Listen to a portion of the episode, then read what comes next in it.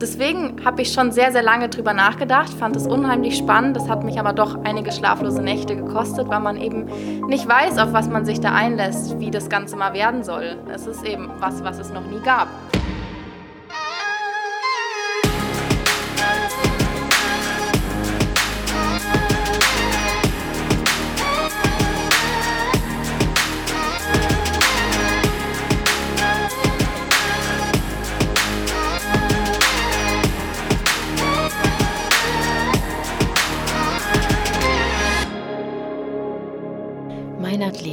Leichtathletik-Podcast aus Frankfurt am Main. Mit nur 22 Jahren ist sie bereits Staffelweltmeisterin in der 4x100-Meter-Staffel und konnte bei den Olympischen Spielen in Rio fast eine Bronzemedaille erlaufen. Außerdem wurde eigens für sie ein neuer Verein gegründet. Herzlich willkommen, Lisa Meyer. Hallo. Lisa, du hast mit deinen 22 Jahren bereits eine unglaubliche Bilanz vorzuweisen. Wie kommt es, dass du schon so früh so erfolgreich geworden bist? Hast du schon als kleines Kind für einen Kurzsprint gebrannt?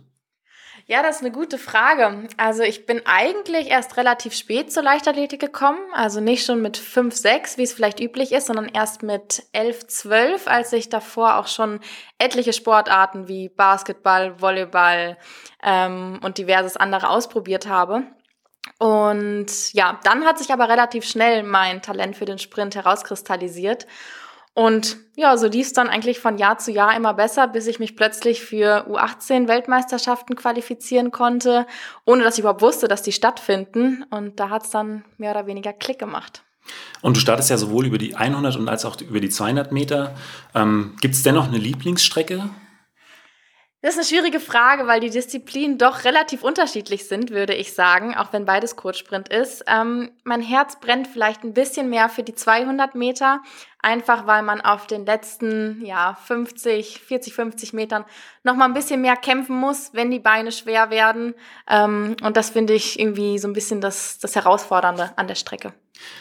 Aber gerade bei den 200 Metern muss man ja auch besonders fokussiert ins Rennen gehen. Also auch da ähnlich wie bei den 100 gibt es während des Rennens kaum noch äh, Platz, um Fehler zu korrigieren. Ähm, wie sieht denn bei dir äh, deshalb die unmittelbare Wettkampfvorbereitung aus? Wie fokussierst du dich äh, vor so einem Lauf und wie gehst du auch mit dieser Anspannung um? Ja, das stimmt. Also beide Disziplinen ähm, erlauben eigentlich keine Fehler, sonst ist man direkt hinten dran und dann wird es schwierig, das noch gegen die absolute Weltspitze aufzuholen. Ähm, ich bereite mich auf so einen Lauf wie eigentlich vor jedem Training auch vor. Ich mache mich warm, ich dehne mich, ich mache Koordination. Ähm, höre beim, beim Dehnen und so auch noch relativ viel Musik, die mich ein bisschen pusht, die gute Laune macht. Ähm, bei der Koordination beispielsweise selbst, da wiederum nicht, weil ich da mein, mein Körpergefühl brauche und da stört mich die Musik eher mehr. Ich glaube aber, wenn man mir zum Beispiel in einen, bei einem Wettkampf in die Augen schaut, so in der, in der Warmachphase und mich ein bisschen kennt, dann sieht man da ähm, die, ja, den puren Siegeswillen und auch absolutes Selbstvertrauen. Und das hilft mir eigentlich ähm, ungemein, auch wenn ich vielleicht nicht die große Favoritin in dem Lauf bin. Aber wenn ich selber an mich glaube und davon überzeugt bin, dass ich gewinnen kann und werde, dann ist da einfach kein Platz für Zweifel. Und ich glaube, Zweifel sind im Kurzsprint das Letzte, was man gebrauchen kann. Hast du da ein Mantra oder ein Schema, nach dem du vorgehst vor so einem Lauf? Oder? Eigentlich nicht. Ich vertraue da ganz auf mein Können. Ich weiß, dass ich gut trainiert habe. Ich kenne meine Trainingsleistung und von daher ähm, habe ich da jetzt nichts ganz Besonderes. Okay.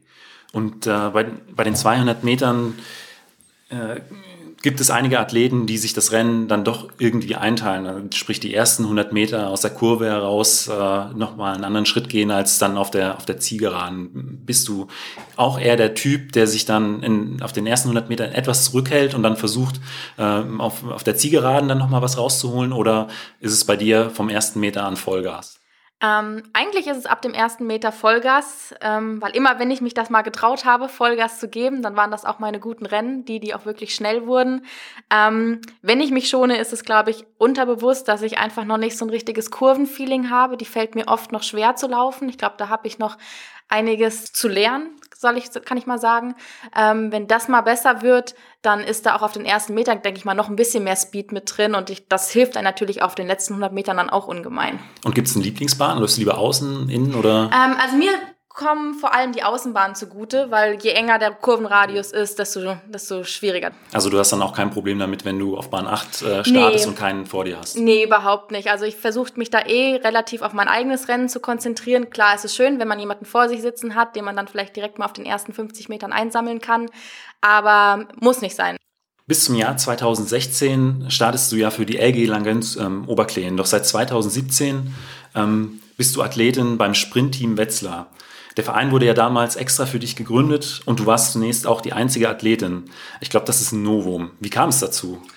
Ja, das ist wirklich ein Novum und eine ganz verrückte Sache eigentlich. Ähm, als die Verantwortlichen 2016 auf mich zukamen, die jetzt das, die für Sprintteam sind, ähm, war ich erstmal natürlich total überrascht, dass ähm, sie solche Gedanken haben, solche Vorstellungen haben und da so eine Idee gereift ist. Ähm, sie wollten mich einfach nach dem Erfolgsjahr 2016 in der Region halten. Sie wollten nicht, dass ich vielleicht zu einem anderen großen Verein ähm, abwander, abgeworben werde. Ähm, und ich fand die Idee einfach super, weil ich bin schon auch ein heimatverbundener Mensch und ähm, Deswegen habe ich schon sehr, sehr lange drüber nachgedacht, fand es unheimlich spannend. Das hat mich aber doch einige schlaflose Nächte gekostet, weil man eben nicht weiß, auf was man sich da einlässt, wie das Ganze mal werden soll. Es ist eben was, was es noch nie gab. Und ähm, schlussendlich, jetzt kann ich sagen, dass ich unheimlich froh bin, diese Entscheidung ähm, getroffen zu haben, den Schritt gegangen zu sein. Ähm, das Vereinsklima ist einfach super. Und wenn man jetzt auch schaut, wie, die, wie der Verein gewachsen ist, wie die Erfolge mittlerweile sind, ist es einfach unglaublich klasse. Und du trainierst dann auch in Wetzlar, oder? Nee, das nicht. Also unabhängig davon, ähm, von der Vereinsgründung habe ich 2016 auch entschieden, dass ich meinen Trainer wechseln möchte, mich einer leistungsstarken Trainingsgruppe in Mannheim anschließen möchte. Ich trainiere jetzt beim Rüdiger Haxen.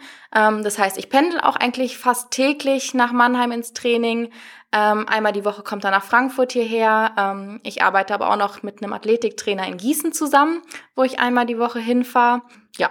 Neben dem Training, den Termin beim Physio, den Wettkämpfen und den Trainingslagern bist du ja auch noch Studentin. Wie schaffst du es, das Ganze unter einen Hut zu bringen? Ja, das ist manchmal schon extremes Zeitmanagement und auch ein bisschen Disziplin gefragt. Ähm, klar, die Tage sind natürlich unglaublich durchstrukturiert und auch teilweise ziemlich lang. Aber ich glaube, wenn man sich, wie gesagt, so, ein, so einen Tagesplan und Wochenplan ähm, im Vorfeld zurechtbastelt, dann kann man das alles gut unter einen Hut bekommen.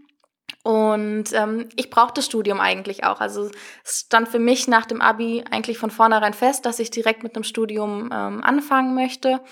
Ähm, einfach um, klar, ein zweites Standbein zu haben und später mal das nach dem Sport machen zu können, was ich auch wirklich möchte, was mir Spaß macht.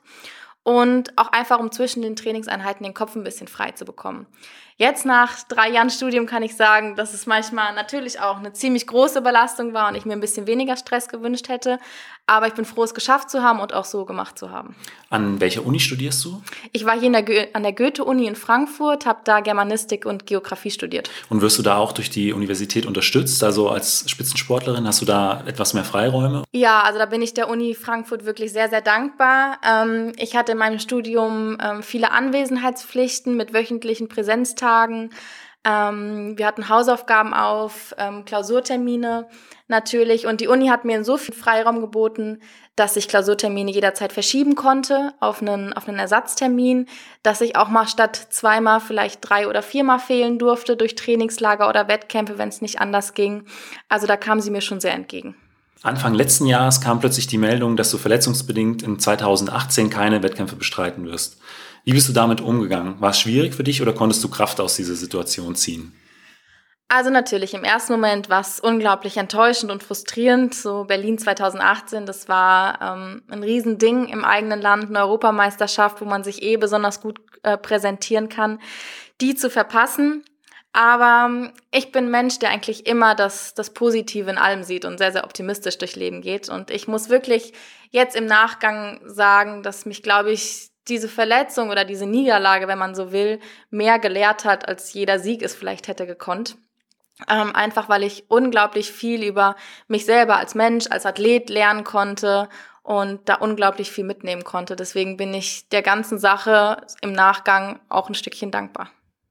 Und wie stehen die äh, Chancen für diese Saison? Ich denke doch gut.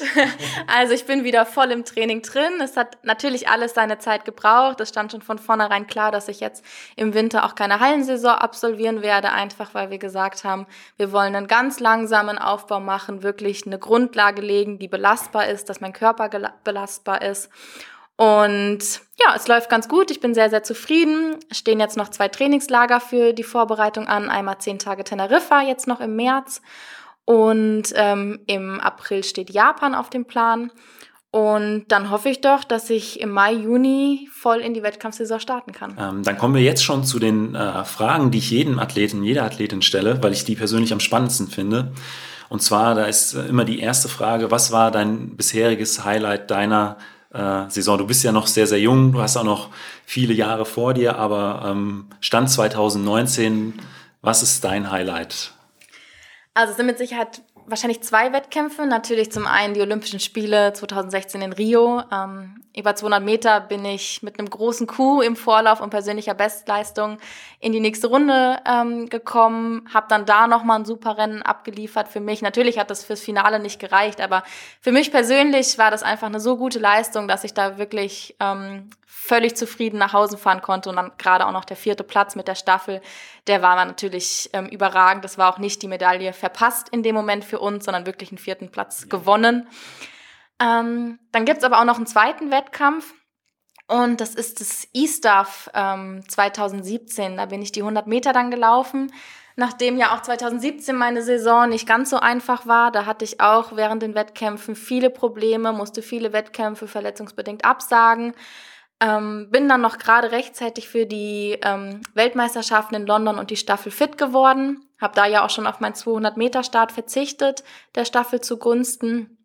Und dass ich dann beim E-Staff Auto nochmal mit 11,14 Sekunden eine neue Bestzeit auf ähm, die Bahn bringen konnte, auch in so einem internationalen Superfeld den Lauf dann gewinnen konnte das hat mir einfach so unglaublich viel Selbstvertrauen und Mut gegeben, dass wirklich da was in mir steckt, wenn ich nun mal verletzungsfrei durchkomme, dass es dann auch richtig, richtig schnell werden kann.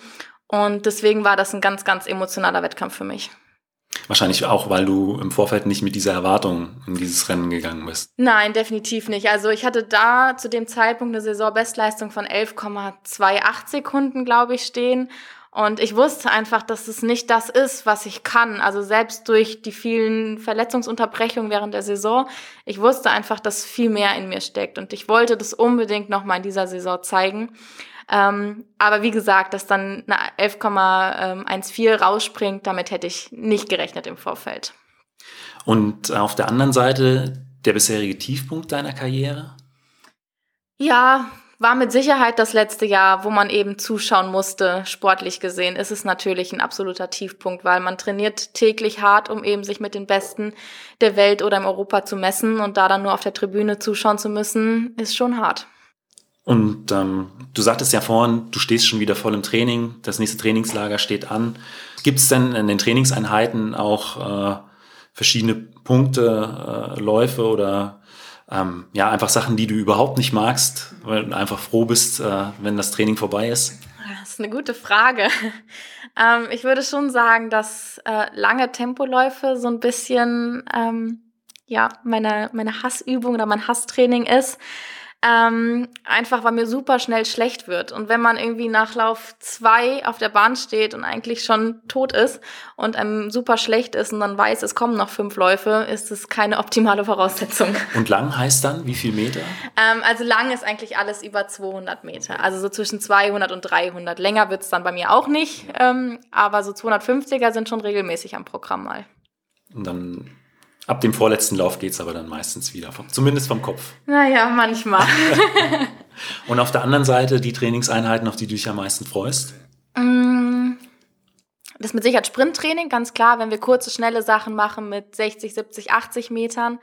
Aber was ich auch ganz gerne mache, ist ähm, so Zirkeltraining.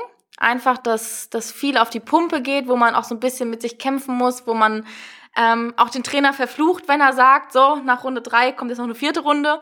Aber irgendwie macht es in der Vorbereitung dann doch Spaß, da auch in der Trainingsgruppe gemeinsam zu schwitzen und zu leiden.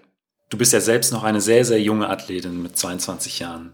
Ähm, hast aber dennoch schon viel Erfahrung und viele Erfolge vorzuweisen. Was würdest du noch jüngeren äh, Athletinnen oder Athleten mit auf den Weg geben wollen? Ich würde jungen Athleten mit auf den Weg geben, dass sie keine Angst vor dem Leistungssport ähm, haben brauchen, wenn das Herz für den Sport schlägt. Und das ist egal, welcher Sport das ist, ob Leichtathletik, ob Handball oder Fußball. Wenn das Herz dafür brennt, dann macht es auf jeden Fall. Glaubt an euch selbst, lasst euch nicht durch irgendwelche Rückschläge ähm, runterziehen oder entmutigen. Glaubt an euch selbst und dann werdet ihr euren Weg schon gehen. Und das war's auch schon mit der neuesten Folge vom Mein Athlet Podcast. Wenn euch das Ganze gefallen hat, hinterlasst mir doch einfach ein kurzes Kommentar hinter meinem letzten Post auf Instagram oder Facebook. Und falls ihr es noch nicht gemacht habt, abonniert den Podcast. Bis zum nächsten Mal.